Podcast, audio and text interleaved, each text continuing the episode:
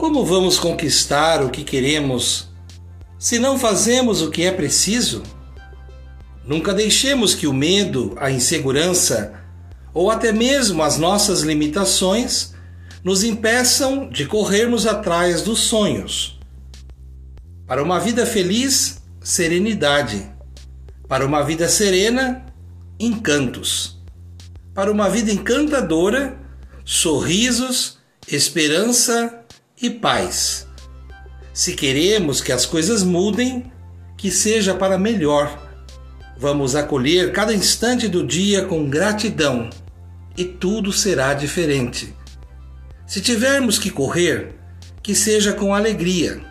Se tivermos que parar, que seja para recomeçar. Todas as pausas são saudáveis, porque nada está pronto, nada está acabado. Vivam as reticências. Com seus três pontinhos intermitentes, dizemos que nada acabou. Algo está por vir. Longe de um ponto final, perseveremos no bem, cultivando a cultura de paz. Um grande abraço.